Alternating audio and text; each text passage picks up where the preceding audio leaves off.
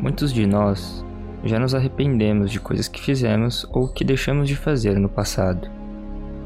Lembro de uma frase do Han Lui, personagem do filme de Velozes e Furiosos Desafio em Tóquio, que dizia o seguinte: Olhe todas as pessoas lá embaixo. Elas seguem as regras, influenciadas pelo medo. E se não deixarem? Vida é simples. É tomar decisões e não se arrepender. Refletirmos sobre o nosso passado, perceberá que faz muito sentido. Podemos perceber que o momento presente, no futuro, será passado. E se não tomarmos atitudes íntegras agora, lá na frente podemos nos arrepender, seja realizando algum feito ou deixando de tentar realizar algum. O arrependimento ele não mata, mas corrói, pois é imutável. A única coisa que é possível de se fazer a respeito é aceitar, compreender e aprender. Ser indiferente aos erros do passado pode ser uma boa jogada, pode tirar o peso em suas costas. Perceber também que o que foi já está morto e nunca retornará.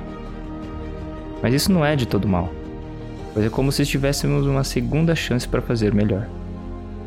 Todos estamos sujeitos a errar, por mais que nos esforçamos ao máximo para que não aconteça.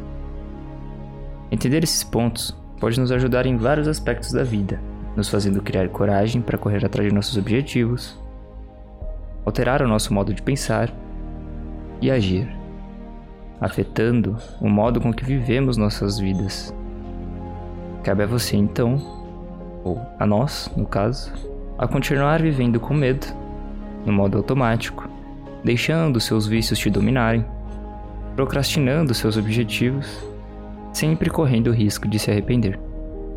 Ou você começa a tomar doses diárias de autoconsciência para que suas atitudes possam estar cada vez mais alinhadas com seus ideais, sonhos, princípios e valores. Assim, você acaba minimizando de no futuro se arrepender das ações do momento presente.